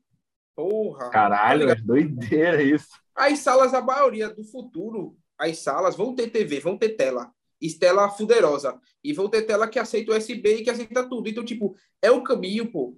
Toda casa vai ter tela, toda casa sempre teve TV, pô. A gente é, é do mais Brasil, cultura pra caralho disso, velho. Vai ter, eu acho que a gente tem espaço, a gente vai trabalhar. Tem gente que já tá fazendo, saca? Enfim, é doideira, pô. É muita, é muita possibilidade hoje em dia. E é uma coisa que eu acho que é interessante comentar, que o Bernardo disse que não se sente dentro dessa cultura, mas isso aqui que a gente está fazendo é um pouco disso, tá ligado? Tem dois fenômenos que estão acontecendo hoje, assim, e que são muito importantes, que é a Web 3.0 e a Revolução 4.0. A Revolução 4.0 é convergência, velho. Tem um, um episódio de Rita Van Hout, Tempero Drag, do YouTube, que fala sobre isso, que é fuderoso, assim, bem pequenininho, curtinho, mas fantástico, velho. É massa. E é convergência, a palavra é convergência. É por isso que a gente trabalha muita mídia e junta tudinho e, sabe, é o virou mexer, bota o liquidificador, vê o que sai. E faz o que Berra tava fazendo. Pega o desenho, coloca o desenho assim, fica tentando ver até encaixar e amadurecer, ele encaixa, flui. A gente tá fazendo esses processos acontecer. Tá ligado? Pô, muito Pô, interessante, cara. Fala, Pedro. E uma coisa, uma, uma pergunta. É, e, e já que a gente, enfim, é, tá falando de processo, etc. Eu, eu ouvi artistas que têm trabalho de NFT que são de pinturas de fato em tela, por exemplo. Por exemplo, ah, o Bernardo, é, é, para quem está vendo no YouTube, tem uma, uma tela atrás do Bernardo, mas que, enfim, está vendo no Spotify só imagina né? essa tela. O Bernardo tem uma, fez uma tela. Ele é capaz, isso daí, pelo que eu já vi, né? Tem pessoas que já comercializam essa tela como NFT. Isso é uma realidade? Isso daí eu não sei. É. Tem é. um tatuador chamado Montanguini que já fez isso, tá ligado? E vendeu bem caro. Tem. E, e eu passei por experiência. O trabalho que eu coloquei dentro do Ricket Nuke como é, certificado digital era a foto da pintura, né? Uma foto do meu celular mesmo, assim, bem. Assim, sem tanta qualidade. E um cara, um colecionador, chegou para trocar ideia comigo, já Gracá. Ele queria o trampo digital, na moral, mas ele não queria a tela que talvez não fosse tão interessante para transportar, pagar mais, colocar em casa, já tem que falar com a companheira dele. E, e ele, porra, se fosse lá de Berlim, se fosse NFT puro, ele até colocou assim, eu acho que foi a tradução. Se fosse NFT seria massa, assim, mas para mim aí. E ele estava mais disposto a pagar. Arte pura aí, voltamos mas... para arte pura, que doideira, hein? É, era aquele discussão da arte moderna, a discussão da pintura moderna lá, porra, no século passado era essa, arte pura. É, é, aí, mas aí, o lance do dele, novo, eu acho que contexto, é uma né? questão de tradução. Eu acho que o dele, o puro é questão de tradução. De ser assim, tipo, só, somente NFT, só digital. Ele só quer ter uma coleção digital, ele não quer ter coleção física, por exemplo, tá E aí o lance, mas ele se interessou por uma, uma parada estática, enquanto eu estava investindo em animação. Porque meu, minha pira hoje é movimento, tá? Saca? Mesmo na pintura, eu tô estudando e vendo o movimento, a relação do tempo tal. E, mas ele queria uma parada estática, enquanto eu sempre estava fazendo meu de dentro do Ricket Duke, do NFT, era outra parada, saca? Então eu acho que vai de pira, velho. Todo mundo tem piras, assim, colecionador gente é pira. Então vai você fazer a pintura e vai você colocar pintura e, vai... e tem gente que vende, velho. As pinturas de, de, são digitais, mas são pinturas digitais coxino. Então na Art Basel agora, pô, tá ligado? Então, tipo. É isso, velho. É, é, as coisas estão acontecendo, são muito recentes, assim. Acho que a gente está no campo de discussão, também não quero ser o, o, o de nada assim, isso são as coisas que eu acho, que eu vejo, que eu, a minha vivência dentro disso, mas que é muito novo, velho. É muito recente, muita coisa para acontecer, muito desdobramento ainda dentro disso. Não, mas mesmo sendo muito novo e tendo muita coisa para acontecer, você já deu uma aula aqui para a gente hoje, né? De, de, ah, de, como funciona, de como tem sido a sua experiência, né? Você, inclusive, compra e vende. Então, é, não é só o artista que coloca o seu trabalho ali. É, bom, eu acho que o, o papo do NFT ele rende muito ainda. A gente, inclusive, pode é, conversar mais até em outro momento, porque eu queria, cara, assim, né? A gente não tem um tempo. A nossa chamada. A nossa conversa vai andando. Eu não estou nem medindo aqui o tempo, mas a gente tenta também não, não ser infinito. Mas a ideia, cara, assim, é que, que eu. Quer dizer, ideia não, desculpa. O que eu gostaria de puxar agora é voltar um pouco para a pintura que você está fazendo hoje. Queria que você discorresse um pouco mais sobre a poética, né? É, tem uma coisa meio afrofuturista na sua pintura, mas é, eu queria ouvir da sua boca mesmo, como é que está funcionando, como é que funciona esse recorte, esse pensamento, quase que de colagem que tem de vários elementos, né, que vão se juntando. Como é que é para você isso? Você já falou, da, obviamente, da, da, da, influência do grafite no início, beleza, mas tá, e a pintura em tela agora para você? Como é que está sendo isso? Ou mesmo a pintura mural, mas dentro do que você vem fazendo hoje, né? Como é que está sendo é. isso para você? Como é que está sendo pensar o uso da cor também dentro de toda essa fragmentação espacial que você está colocando? Então, eu queria te ouvir sobre isso um pouquinho. É. Sai um pouquinho do digital, eu... um pouco para o físico, mas só porque para dar tempo uhum. sobre isso. Sim, sim. É, então, eu no meu trabalho, assim, como eu disse, eu estava... Foi, foi dois momentos agora uma conversa que eu tive com Bárbara, início de março de 2020, e outra agora, um ano dentro de uma pandemia, parece que é doideira, porque eu tive dois momentos, um de estar muito dentro de casa, início dessas coisas, saca? E esse agora. Agora, depois de passar pela aula de Bernardo, depois de conseguir produzir mais pintura, que antigamente eu produzia muito mais ilustração, folha, papel, e tal. Eu comecei a dinâmica de pintura mesmo um pouco antes da pandemia e parece que a pandemia eu só fui assim, saca? E daí é uma coisa que eu estou descobrindo ainda, mas é, hoje em dia é o meu ponto para tudo, assim, para tatu, para animação, para tal. Eu em 2016 eu topei com um texto, um trabalho de Saya Wolfalk. E ela falava do afuturismo. E aí eu fiz, caralho, foda. Depois ganhei uma. Eu tava criando um universo para Assim, eu, a minha ideia era criar um universo digital, um personagem com tudo, e a galera poder se apropriar disso e contar histórias. Pessoas que eu não, não sabia fazer roteiro, escrever e tal. Eu disse, pô, mas você desenhar e tava na pira de criar. E eu tava nessa pira afrofuturista, assim. Mas eu, tipo, eu não vou. Assim, vou confessar que eu diminuí essa pira um pouco, assim porque eu vi que meu trabalho estava sendo muito muito decolonial, estava muito disso, e tem muita discussão dentro disso, e eu acho que isso estava me resumindo um pouco, saca? E dizer assim, caralho, só porque eu sou um artista preto, periférico, eu vou ter que falar disso, eu tô falando disso, por mais que seja minha pira, mas eu acho que eu sou, eu quero brisar outra coisa, velho. Aí eu fiz um trabalho, ano, esse ano, do ano passado esse ano, que foi o Lápide, que era tipo assim, era uma performance, nunca fiz performance, mas era quebrando uma coisa e enterrar, que era meio que essa ideia de um dispositivo que enjaula a gente dentro desse ciclo. Que era fazer, velho, a partir de agora não vou mais falar disso. E aí, tipo, por mais que se fale, porque veio de uma pessoa, lá, lá, lá, vai ter essas coisas, esses elementos que vão ser entendidos, eu tô pensando de, tipo, o que as pessoas veem como afuturismo é a tecnologia que está dialogando com o trabalho, assim. Eu estou trazendo, eu tô trazendo para a pintura a história da pintura e a história da tecnologia que eu estou vivendo hoje. E, e, trazendo esses elementos que são só digitais e que são só da meu percurso da câmera. Eu tenho muita referência de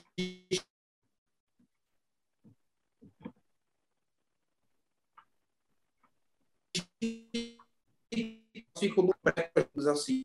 Vou passar para pintura, eu não tenho mais referência geralmente, saca? Eu não tenho mais referência fotográfica. Aí eu acho que isso é uma parte do processo assim que, que diz o quanto ele é ele suga do digital assim, mas ele é, ele é meu manual, ele acontece. E aí eu acho que ele, ele distou assim um pouco da, daqueles trabalhos que são muito é, tipo Marlon Amaro. Marlon, você sabe que é de fotografia, tem aquele recorte, a luz é da fotografia, todos os ambientes estão respeitando às vezes aquela luz, ou às vezes não, porque é de fotografia, é colagem. Eu uso da colagem dentro do meu pensamento a minha pintura hoje, ela, é, ela é, eu acho ela confusa. Vê eu falando rápido, acelerado e coisa entusiasmada. Eu acho que ela tem disso, em essência, em, em virtuosidade e espiritualidade. Mas os meus assuntos hoje são, e obrigado por isso também, o olhar para a natureza que eu tinha e queria, mas hoje em dia, e até foi uma questão que eu coloquei para você, cara, eu estou pirando da cor, da luz e tal, do olhar, e a, a cor se tornou o foco do meu trabalho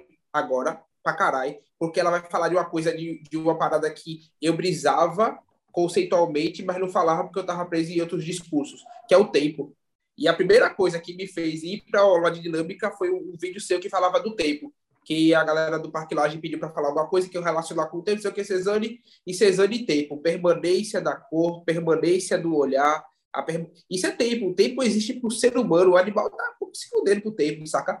E quando você vai pegar o tempo para jovens é, periféricos, dissidentes, o tempo é uma cunha pesada, saca?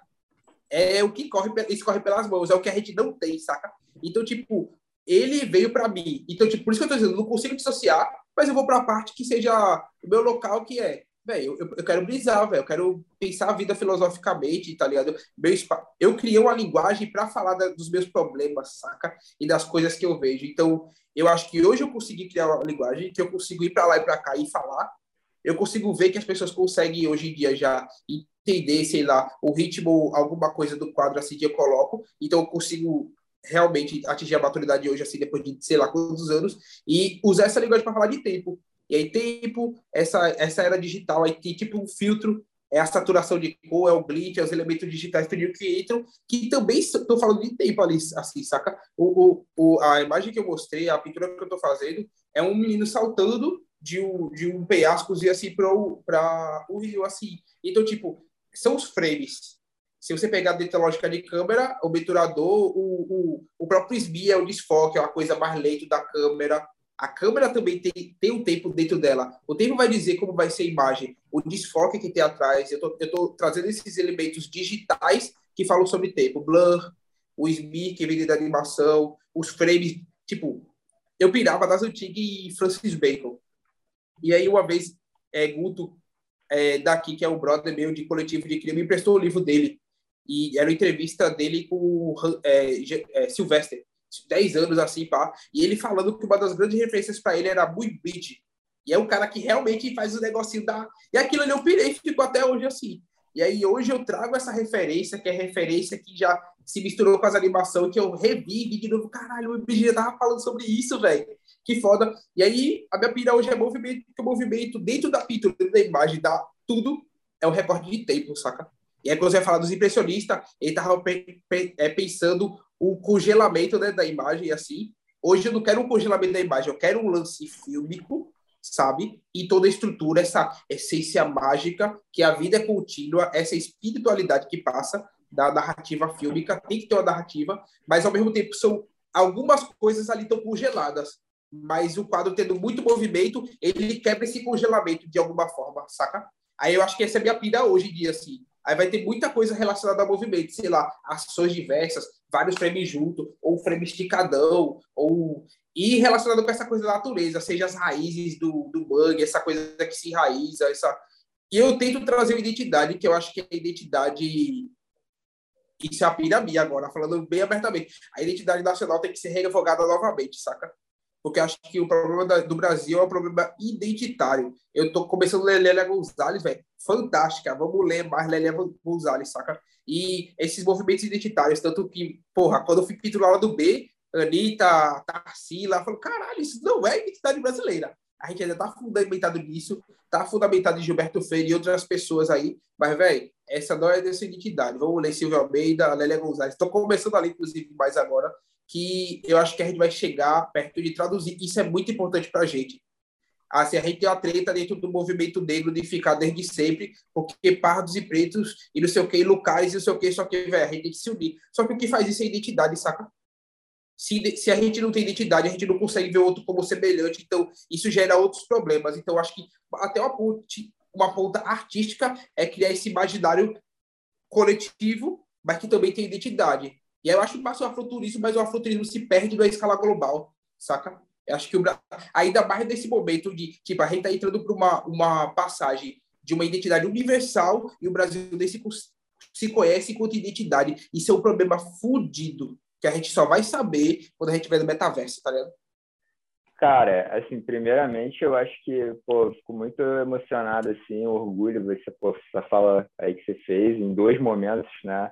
Você mencionou contribuições que eu pude te dar aí no caminho, então isso para mim, como professor, assim, é realmente uma realização, né? Até porque é, você claramente já estruturou muitas dessas coisas na sua cabeça e já conectou com outras experiências que não tem nada a ver comigo, evidentemente.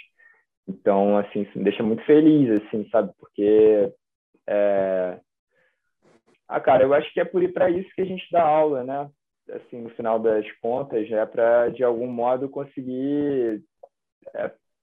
não sei se transformar o outro, mas é de conseguir dar subsídios para que ele faça o que ele quiser com aquilo, né?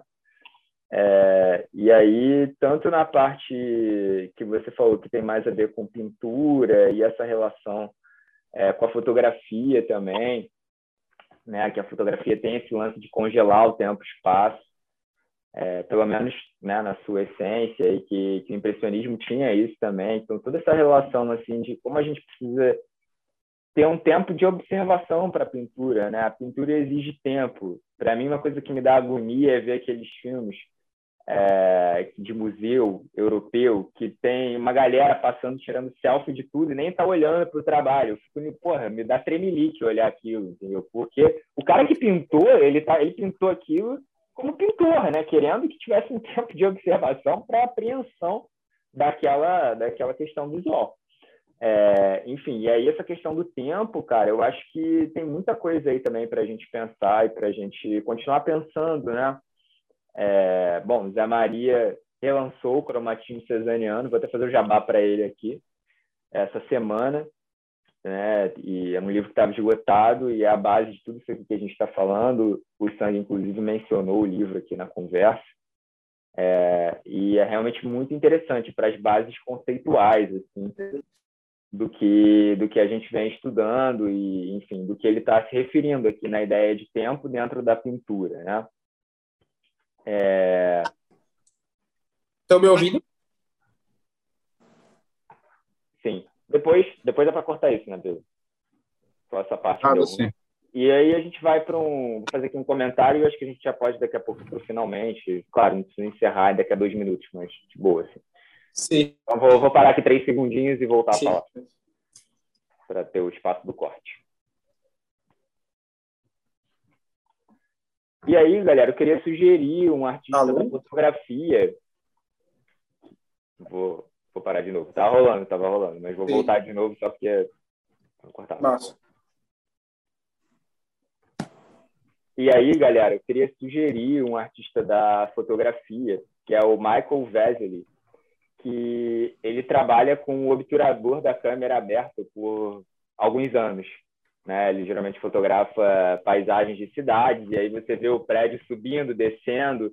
Então, ele subverte a lógica da fotografia. Ele traz essa lógica, por exemplo, cesaniana, né? de uma pintura em que você considera o tempo de observação, e ele está brincando com esse tempo também dentro da fotografia dele, porque aí quando você tem a foto final, você tem quatro anos de mudanças ali da cidade, né? Uma coisa meio fantasmagórica, o prédio que subiu, o prédio que não existe mais. É, e isso, assim, é realmente... Quando eu vi esse trabalho, para mim foi um. Cara, foi uma pancada muito forte, porque até então eu considerava a fotografia como algo que não tinha essa. Não, não é questão de capacidade, mas que não era feito para isso, que alguns fotógrafos até chegavam perto disso, mas nunca tinham levado o conceito tão é, adiante que nem esse cara, né? Que nem o Michael Wesley. Então fica essa referência aí de sugestão para a galera também.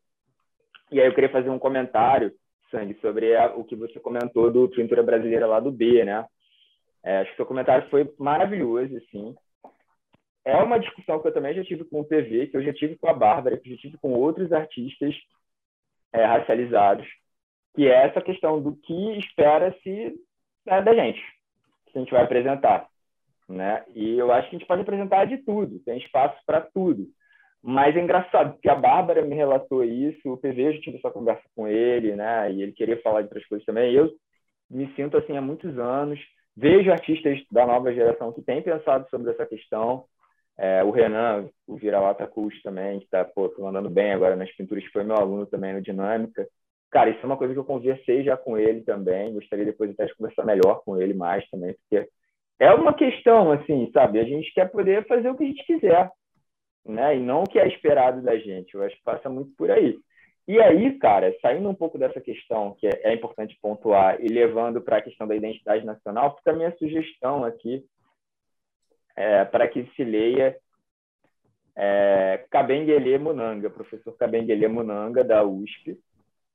É, tem um trabalho falando sobre miscigenação, a miscigenação como projeto, né, identitário no Brasil e como um projeto que deu certo porque deu errado no final das contas, né? É aquele errado que deu certo, porque o projeto era justamente você, à medida em que você é, traz imigrantes europeus, que você traz é, pessoas para embranquecer a população, a gente está falando dos portugueses que chegaram, ou dos holandeses que chegaram lá em cima, aí, né? então da galera que chegou primeiro, está chegando falando daquele segundo momento em que você começa a trazer gente com o intuito de embranquecer a população.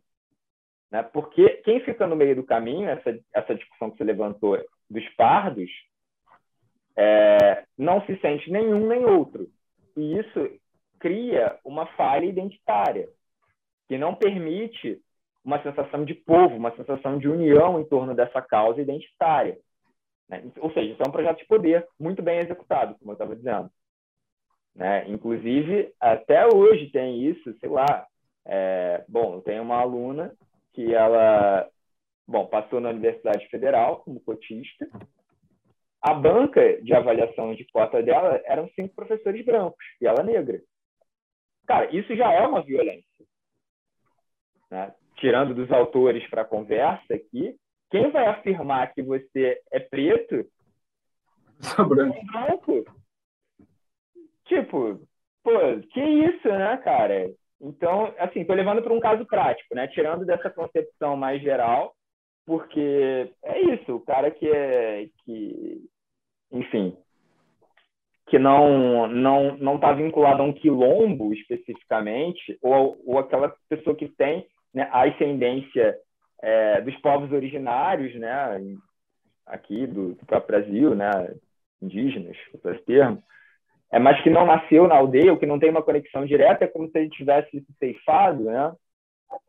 Sabe? É tipo, eu tenho uma parte da família que é portuguesa, eu sei o navio que essa parte veio para o Brasil. Agora, a minha bisavó, que foi liberta da escravidão em vida, eu só sei que ela migrou do Ceará para o Rio. É a única informação que eu tenho.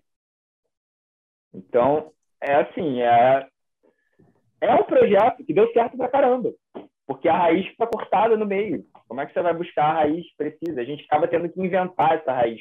Eu acho que o afrofuturismo passa muito por isso para a gente aqui no Brasil, por exemplo.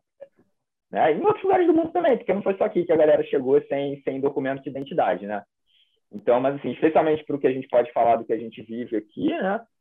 É, eu acho que passa muito por isso, porque eu gostaria de saber mais das minhas origens, sabe? A mesma coisa, eu tenho uma outra avó que também tem origem dos povos originários, mas não sei nada sobre, porque não tem nenhum documento falando sobre isso. É projeto. Né? Então, o Kabenga Munanga, ele é o primeiro cara que fala isso de um modo... Ele rebate o Gilberto Freire. Eu vou querer ouvir depois. Sim, a gente bota lá nas referências também, porque esse texto mudou a minha maneira de enxergar e de, e, e de me enxergar né, também, assim. Porque eu já tive essa crise, né? Assim, muitas vezes na minha certidão estava pardo. Então, essa crise, quando você lê pardo, você, o pardo é o mais ou menos, né? É o e aí? Então, eu meu carro. É, exatamente. Então, eu acho que essa sua fala aqui que você fez, talvez tenha sido a fala mais... A gente falou de muita coisa maneira aqui, mas acho que tenha sido a fala mais importante, porque aí é que eu acho que tem um ponto também, Sandy, assim, eu não sei até que ponto o nosso trabalho artístico precisa denunciar isso, ou se isso é, a gente simplesmente se compromete em ser livre com o nosso trabalho e se posiciona como cidadão. Essa é uma dúvida que eu carrego também. Eu acho que tem trabalhos que podem entrar mais nessa seara, mas você não precisa ser o ativista político, artista o tempo inteiro, porque tem muitas vezes que o seu trabalho não vai querer falar disso. E tudo bem. Não. É, e tem uma, uma, uma relação, só mais um terceiro comentário, é que essa formação de identidade, eu até sei de Bernardo aí, que está vendo a arco, é, mas tem uma, tem, uma, tem uma questão muito interessante, é que essa formação de identidade brasileira perpassa também, é, é estética também, lógico, e perpassa também uma lógica muito grande do Sudeste, né? Então, a gente foi, foi, foi não sei, imagino que o Sangue também, né, que foi para ir para Pernambuco com seus oito anos, mas tem muita referência da formação identitária brasileira era muito do, do, do, do, do sudeste do país. Então, o Brasil, teoricamente, é. Então, eu me irrito muito até hoje, quando eu vejo alguns trabalhos de arte, fotografia, a galera postando, botando a estética brasileira. É tipo um subúrbio do Rio. Eu falo, cara, isso não é estética brasileira, isso é estética. É, é, faz parte do subúrbio do Rio de Janeiro, mas isso daí existiam milhões, milhares de lugares aqui no Brasil, sabe? E daí, quando, pá, eu chego, eu é, digo até na minha, minha última exposição, então, chegaram para mim e falaram, não, porque eu achei muito regionalista, talvez as pessoas não vão entender, eu falei, cara, mas pô, é brasileiro, você também é brasileiro, tipo assim, pô, vai pesquisar, vai, tipo, sabe, tipo, pô, vai, vai, eu não tô falando que, tipo, é, assim, a pessoa, que a pessoa não entende o meu trabalho, tipo, fala assim, ah, a pessoa é boa, porque o meu trabalho é só para crânios. Não, muito pelo contrário. Todo mundo que também se, se era, era, de Belém, do Norte, meio que parte também olhava aquilo, se identificava e achava interessante ver o trabalho ali, ali parte de uma realidade brasileira ao norte do Brasil. E falar, pô, que interessante que isso está representado aqui. É uma outra ideia de identidade, sabe, brasileira. Então, eu acho que é interessante buscar essa identidade brasileira é, é, e que perpassa por, por, por questões é, raciais, obviamente, gigantesco, né? E, mas que também tem uma lógica é, geográfica que é muito muito específica, né? Que a gente olha assim, a estética nesse caso, né? Porque o que eu mais tô, tenho visto muito essa coisa do, do subúrbio carioca, pá, não sei que, do subúrbio é, paulista, e que não há nenhum problema disso mas entender isso como uma estética brasileira sendo representada, o subúrbio brasileiro, é um, é um esculacho gigantesco, assim, sabe? Fico meio, pô, não é isso, tal, mano. Pô, o meu é o meu é o, é o, é o nichado, e, pô, o maluco ali que é do Sudeste tá fazendo a arte que é brasileira, então isso é muito. Pá, fico meio pensando sobre isso, sabe? Eu acho que é interessante. E é muito interessante que tu falaste também, Sam, que, tipo assim, que é isso, cara, a gente é livre para fazer nosso trabalho, né? Tipo assim, por mais que o mercado ainda vai na pega a gente torça um pouco para a gente fazer o que a gente quer e também seria tentador um pouco disso, é porque é, pô, é, e eu não vou julgar quem o faz, quem, quem já conversou isso, eu, o Bernardo, algumas vezes. Pô, é claro, cara, tipo, pô, tem, é, pô, tem gente que tá, tá ali meio, meio fodida de grana. Pô, o moleque começa a fazer, fez dois trabalhos que deu uma vendida e tal. Porra, é, é lógico que, pô, é, é para aquele artista ou para aquela artista, tipo assim, porra, te dá uma mexida, sabe, com o que tu tem que fazer, como é que o teu trabalho vai seguir. Fala, pô, será que eu vou fazer o que eu quero, que as pessoas esperam de mim para vender, para conseguir viver da minha arte, sabe? Então é, é, é bem por aí também, assim, sabe? Eu acho que. É, mas eu acho que a gente tá. Um, eu sou bem otimista, assim, apesar do mundo estar tá acabando, mas eu sou meio otimista com, com essas relações. Eu acho que daqui a uns 20 anos vão estar melhores as coisas. Acho que a gente vai ter, sabe, essa galera vai olhar falar assim, pô, como é que tá tudo tão bacana, olha tantos artistas aí fazendo, falando sobre várias coisas diferentes, etc, sabe? Porque é isso, mesmo que tu falaste, que tu trabalho não, não é necessariamente sobre questões de racializadas, ela já é, né? Quando é feito de uma pessoa racializada, já é uma coisa disso. Só não é isso enquanto é, temática exclusiva e tal, tal, mas é isso, tipo, o, é, eu fazendo um trabalho, perpasso por isso, o Bernardo fazendo um trabalho vai passar por isso, lógico, sabe? Mas, assim, é uma... É, é, enfim, né? Assim, tipo, a galera quer, quer o que, que eles querem ver, né? Não o que a gente quer mostrar, muitas vezes. Isso é meio chato. Mas é isso. Então... É, Relação de compra e, venda, né? É, total, cara. Total.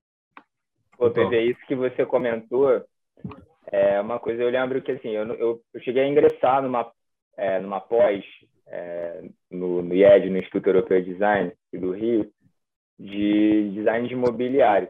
Não concluí, não, mas...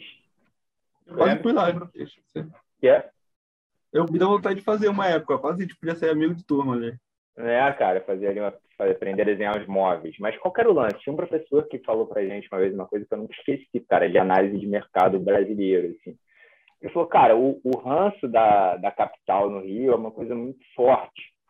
Então, o, o Rio, no sentido da indústria, né? não estamos falando aqui do mercado de arte, o mercado de arte hoje, como o PV falou, já tem muitas modificações, mas, é...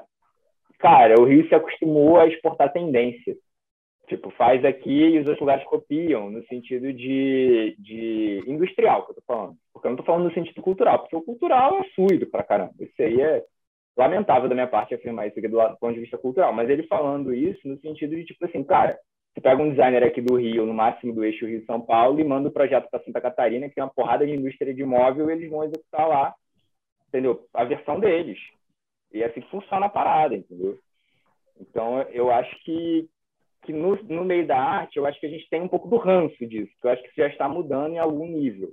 Mas eu acho que esse ranço existe, dentro dessa percepção mesmo que você teve, né? Que você está contando de que como se esse eixo do Sudeste ditasse a norma ou aquilo fosse a representação do todo, quando não é, evidentemente, né? É, mas a gente tem que ficar realmente né, atento e numa torcida também, em certo sentido, para que isso vá mudando, porque é muito importante que a gente tenha é, as expressões locais não vistas como regionais e ponto né? Ou como aquela coisa que é que é restrita, né? Eu acho que ganha o mundo. a gente estava aqui falando, sei lá, uma hora atrás mais ou menos, né? Do Nação Zumbi, como é uma coisa que entrou aqui na cultura do Rio de Janeiro, cara, eu acho que tem uma geração de, de músicos, por exemplo, e de outros artistas que não são da música como eu, eu que, cara, são diretamente influenciados pelo Nação Zumbi, né? E que e isso sei lá, eu acho que isso, por exemplo, para mim, eu não consigo ver o Nação Zumbi como uma parada local. Para mim, eles estão estão fazendo, pegando um pouco daquele conceito, né, de aldeia global, né, de você conseguir pegar características que são muito daquela identidade, daquele lugar e criar uma conexão com o resto do mundo, né? Então, ou você pegar o que você falou, né, do, tecnobrega, de como isso vai chegando, né? As expressões vão chegando. O sertanejo hoje não é só lá no interior de Goiás, cara. É o bagulho mais ouvido no Spotify. Qualquer lugar do Brasil. Então, assim, não tem como achar que aquilo é regional, ponto final, acabou e colar um selo na, naquilo. Né? Eu acho que é cada eu vez que. Fala, Sam. É, eu acho que esse negócio regional aí já é um problema gigante, esse termo, porque quando você pega regional, você vai dizer que isso é regional, isso é regional, isso é regional. Mas, e você está apagando o nome, a cultura e a um lado generalista que é regional. Ah, isso é o que é regional. A regional é o que parece que é tudo menos. Parece que eu tô falando assim, isso aqui é arte, isso aqui é arte naif. Hoje em dia eu entendo que a galera se entende assim, que tal, mas é uma, também essa divisão, não só por entendimento, mas por segregação, por querer dividir. Isso aqui é isso aqui, isso aqui é isso aqui. Eu acho que o regional tem muito disso. Ah, o regional ele pode ser regional de São Paulo, pô. Mas ninguém diz que do interior de São Paulo que é regional, tá ligado? Diz que é de São Paulo, é do Brasil, é do. Agora, quando é de Recife, mesmo que seja do centro, é regional, tá ligado? Chico Sainz é regional, ou, velho, eu acho que é como você disse, é, é de tipo, é, é, ele é feito de uma região, como tudo é, saca? Mas ele é de Recife, isso, isso, isso, isso. Ele tem todas as características e, e descrições dele. Ele não é só regional, saca? É doideira e a, E a parada também, cara, é porque, assim, a gente, a gente conhece, por exemplo, a, a, a Nação Zumbi, outras bandas de Tecnobrega de Belém e tal, mas uma das coisas que é uma questão, assim, a produção desde a produção da TV, né, a produção audiovisual daqui do Rio de Janeiro, São Paulo, foi que durante muitos anos ali chegou ali para o norte, tal. Apesar de, enfim, como eu até penso muito na minha pesquisa, muitos anos foram ouvidos norte, parte do nordeste, muitas rádios caribenhas, né? Então a gente a nossa influência é muito caribenha, porque não chegava essas rádios é, daqui, assim, sabe? Da década de 70, década de 80, muito antes de eu nascer, chegavam só de rádios caribenhas lá no Belém. É, e tem uma, tem uma coisa muito interessante é que, pô, mas assim, pô, tem essas bandas de Tecnobrek que são conhecidas, tem o, pá, o, o Nação, mas quantas bandas, tipo, música pop, música pop de Recife.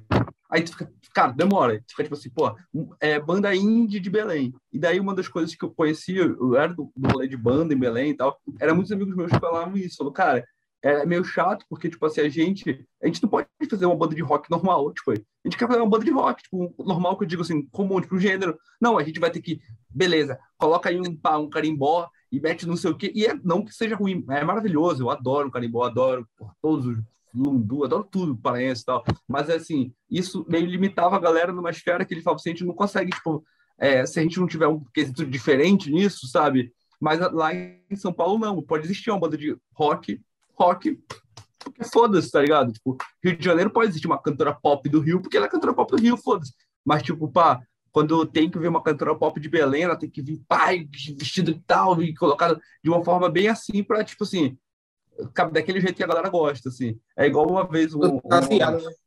uma vez um maluco chegou também, maluco, maluco, pô, chegou e falou assim, pô, fulano, cara, pô, foi na abertura da exposição, fulano ali vestido normal. Pô, fulano, e esse cara não era um cara branco. Ele, pô, mas pô, o cara é mó negão, cara tinha que ter um estilo, tinha que chegar assim. Eu falei, caralho, mano, qual é a lógica dessa porra? Tipo, cara, só quer chega na... questão, mano. Porra. É, é, é o, moleque, o moleque, tipo, você chega com qualquer jeito, aí, pô, o maluco, tipo assim, porque o maluco é preto, o maluco tem que dar, porra, é igual maluco, pô, tá de sacanagem, tipo, não tem, não tem porra nenhuma, sabe? É tipo é um pouco dessa lógica, só que de maneira geográfica, assim. E, e é estético, né? Como, como a gente estava é, conversando. É, então... é de mercado, cara, porque eu acho que, que, é, que é isso que você falou, a questão de poder econômico centralizado no Sudeste, e aí o que é de fora do Sudeste é o exótico. E aí é vendido como exótico. É muito mais fácil para uma banda do Pará chegar no mercado, vou usar o termo nacional via Sudeste, no sentido de centro econômico, tá? Uhum. É, é muito mais fácil para ela se ela tiver algum traço que conecte ela do que se ela não tiver. Ela pode até chegar, uhum. mas eu imagino que esse trajeto seja mais fácil se ela tiver esse traço. E aí a gente entra naquela Sim. questão que você estava colocando. Pô, a gente não tem que recriminar o cara que está pintando as questões de racialidade, né, nesse sentido. É, é, assim, eu, eu posso não querer fazer isso o tempo inteiro, ou a maior parte do tempo eu nem quero fazer isso, para ser sincero. Mas eu não posso julgar aquele cara se, é, sabe? Tipo, ah, ele está nisso ainda, ele está reforçando esse estereótipo. Não, porque eu acho que aquilo ali também é necessário. A questão é a gente ter esse entendimento de que aquilo preenche também, ao mesmo tempo, um fetiche do mercado. Né? O que aí é um outro nível de problematização, mas, enfim, eu acho que, que, que a pessoa, como você bem falou, ela pode querer fazer o que ela quiser, né? E ter a cabeça de lidar com, com como ter esse feeling, né? De como é que ela vai viver como artista, porque tem isso, né? Pagar a conta no final do no final das contas, pagar a conta. Né? É Mas, galera, eu queria é, ouvir vocês uma palavrinha final de cada um. Né? A gente se despedir aqui, foi uma conversa maravilhosa. Quero agradecer ao Sangue pela, pela aula de NFT e pela conversa maravilhosa sobre arte em geral. É, muito, muito feliz de estar aqui com vocês. É, dois artistas que eu admiro bastante.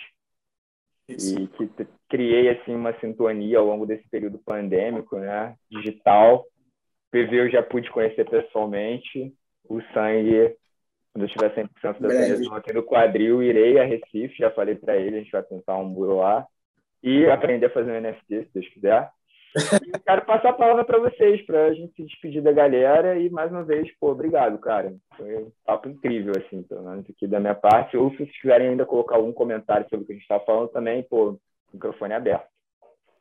É, uma coisa, Sangue, só antes, é, se tu quiser também, tipo, dar uma indicação de algum artista, de um filme, de série, qualquer coisa que tu ache interessante, assim, e tal, pode, ou de tuas redes sociais, enfim, o que tu quiser falar aí, uma palavra de despedida, pode falar, é só, tipo, é porque, enfim, eu fiquei pensando sobre isso agora, assim. Se quiser anunciar alguma coisa, quiser falar que pode, a palavra é tua, vai lá. Não, é... Então, você falou agora de indicar coisa, eu acho legal, vai, seria indicar. Tem um, um documentário que mexeu muito comigo, que é de 97 também, e é do Rio de Janeiro, é Notícias de uma Guerra Particular. A gente quer falar de, não quer falar de coisa, enfim, mas acho que isso é muito importante todo mundo ver. Isso é para além da arte, né, assim, Porra, de artista, velho, eu gosto muito de indicar muita gente, velho. É... Mas quando a galera pergunta assim, some um pouco. Até porque a, coisas que estão na minha cabeça são mais óbvias, assim, tá ligado? Não, mas, mas aí, se tu quiser, pode, pode só passar. Não, é, não mas é porque eu gosto. Mas quando alguém pergunta, eu já eu nem falo assim, caralho, velho, que eu vou indicar tanta gente assim, velho. Mas, sei lá, tem muita gente do grafite, tipo, Revoca eu sempre indico. Tem uma série de que é maravilhosa, nem é dos últimos trabalhos dele, mas uma série antiga, que ele vai para Detroit, pega um, pedaço, um bocado de pedaço de coisas assim, e sai montando, cortando, fatiando as coisas, e pinta e monta uns quadrões gigantes assim, que eu acho doido assim. É uma indicação que sempre fica na, na cabeça assim também. Revoca, sempre quando a galera pergunta, assim, eu indico logo que passou muito tempo esse período assim, eu triturando antigamente, em 2013 e pá. Mas é isso. Depois eu acho que é massa é as coisas que foram citadas aqui está no post, alguma coisa lá, e aí eu, eu acho massa para posso indicar alguém assim de. Pronto, eu quero indicar um, lembrei agora, duas pessoas. Sophie Crespo, que é de GAN, ah. e um cara chamado Horf. H-O-R-F-E, ou é do, com dois Fs. Horf e Sophie Crespo. Tem uma menina que eu tô esquecendo o nome dela, Yamagata. Só sei o sobrenome, velho. Yuri, Yuri, perdão, Yamagata. Só lembro do sobrenome, que é muito específico, Yamagata. Velho, essas três pessoas eu indicaria agora, assim, poderosamente.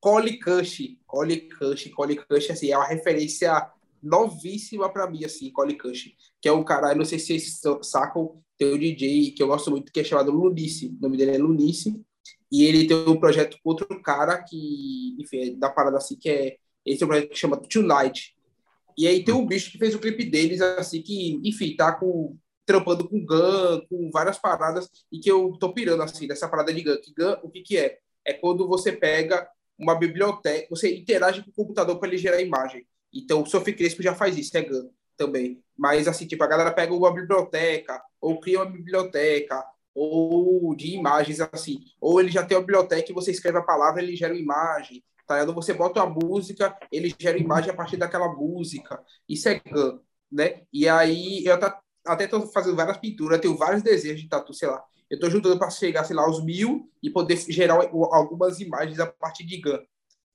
E aí, Cole Cush usa muito disso. Então, o meu trabalho ganhou uma luminosidade diferente a partir dessas referências de GAN. E, eu, e é interessante você ver como, através dos algoritmos, o, a linguagem ela tenta simular o que, que é aquilo. O que, que é aquilo para a linguagem ainda, tá, saca? É o nascimento da, da. É a pintura da inteligência artificial, é o nascimento dela. A gente tá vendo de uma forma. Enfim, vendo como as coisas funcionam. até tô me aproximando disso de linguagem para entender e para ver como funciona, é um bagulho muito doido, assim. E Gun é um. Enfim, vários trabalhos de Gun, vejam, mas Sophie Crespo, Cole Cush, são esses dois de Gun que eu gostaria de indicar. Fora Robert Rauschenberg, gostava muito e gosto muito. Manda Bubê, posso passar? Enfim, vários, velho, que passaram. Lúcia Laguna é do Rio de Janeiro, é, enfim, uma das maiores referências para mim. Lúcia Laguna, desde que eu conheci o trabalho dela, não sai, velho. E essas últimas produções dela também eu enfim, fantástica. É só isso.